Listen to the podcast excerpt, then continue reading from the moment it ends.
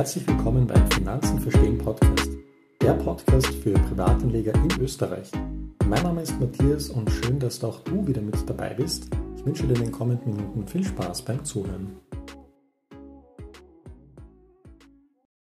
Mich hat eine Frage aus der Community erreicht vom Daniel. Der Daniel investiert seit drei Jahren in ETFs und möchte sich jetzt auch künftig den Einzelaktien widmen, speziell den Dividendenaktien. Und jetzt hat er mich gefragt, Matthias, ich habe bereits ein Depot bei Flatex, kann ich das für Einzelaktien auch nutzen oder ist es sinnvoll, für eine andere Strategie ein extra Depot zu eröffnen? Und dann habe ich ihm ein paar Punkte mitgeteilt und habe mich dann selber seine Reaktion gefreut, weil ihm das sehr weitergeholfen hat. Und deswegen nehme ich heute diesen Podcast für dich auf, weil ich einfach hoffe, dass auch dir dieser Podcast weiterhilft. Grundsätzlich möchte ich jetzt einmal betrachten, um was geht es. Ja, du hast einen Broker, bei dem du Wertpapiere handeln kannst und jeder Broker hat verschiedene Gebühren und verdient an verschiedenen Stellen Geld. Der Daniel ist aktuell bei Flatex. Flatex ist ein sehr kostengünstiger Broker und dort bespart er eben seine ETFs. Er möchte in Zukunft Dividendenaktien kaufen. Was gibt es jetzt zu beachten? Es gibt Folgendes zu beachten. Verschiedene Broker haben verschiedene Gebühren bei Dividendeneingängen. Manche Broker verrechnen keine Gebühr, andere Broker verrechnen sehr wohl eine Gebühr. Und Flatex ist eben einer der Broker, die eine Gebühr verrechnen. Und zwar bei ausländischen Aktien, also alles, was nicht aus Österreich oder Deutschland ist, verrechnen sie eine Gebühr von 5,90 Euro pro Ausschüttung. Das ist ein Punkt, den du bei deiner Auswahl des Brokers unbedingt beachten solltest. Äh, je nach Strategie eben möchte ich jetzt nur rein ein Portfolio haben mit Wachstumsaktien oder mit ETFs oder möchte ich auch Dividenden drinnen haben. Bei Flatex würde das auf Kosten kommen von knapp 100 Euro. Wie komme ich auf die 100 Euro? Ganz einfach, ich habe vier Aktien. In Amerika schütten Unternehmen in der Regel quartalsweise Dividenden aus. Sprich, ich habe für eine Aktie vier Ausschüttungen, sprich in Summe 16 Ausschüttungen im Jahr. Wenn ich jetzt 5,90 Euro mal 16 rechne, dann komme ich auf einen Betrag von 94,40 Euro. Und das wären lediglich die Gebühren, die für die Dividendenausschüttungen anfallen würden bei Flatex.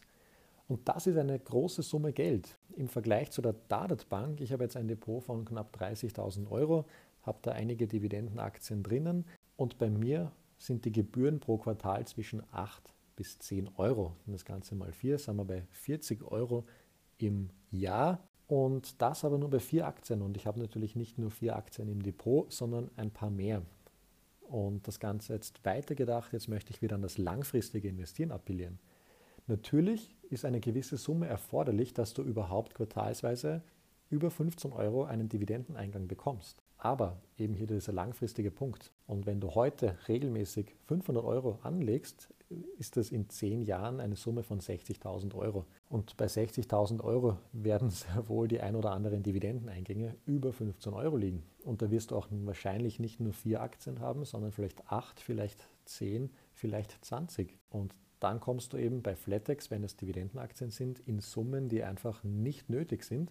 Und deswegen würde ich definitiv für ein Dividendendepot ein zweites Depot eröffnen, bei der Dadat Bank zum Beispiel oder auch bei einem anderen steuereinfachen Broker in Österreich. Du findest einen aktuellen Broker-Vergleich immer auf unserer Website und dort kannst du dir mal herumstöbern. Wir haben dir auch zu einigen Brokern unsere persönlichen Erfahrungen dazu geschrieben.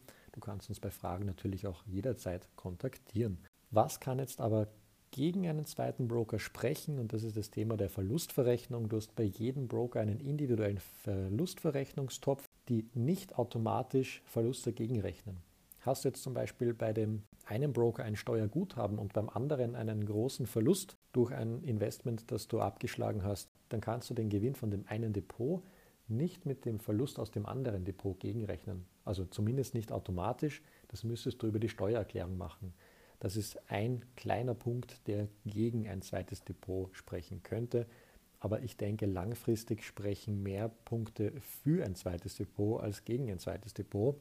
Und von dem her ist meine Message ganz klar. Es ist auf jeden Fall sinnvoll, zwei Depots zu besitzen und diese langfristig auch zu halten.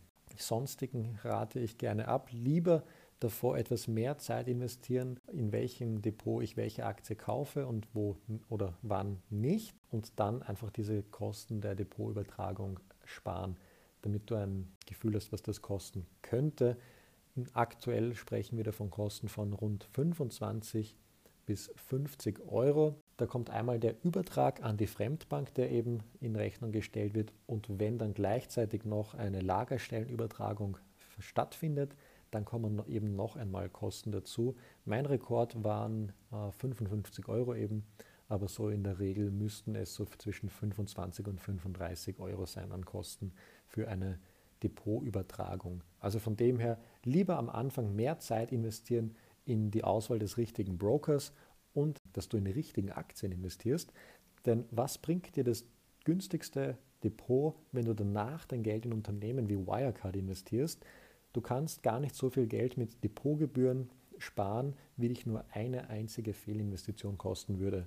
Ich hoffe, dir hat diese Folge gefallen. Gib uns gerne Feedback, schreib uns auf finanzenverstehen.at und dann hören wir uns bald wieder bei einem nächsten Podcast. Bis dann, ciao.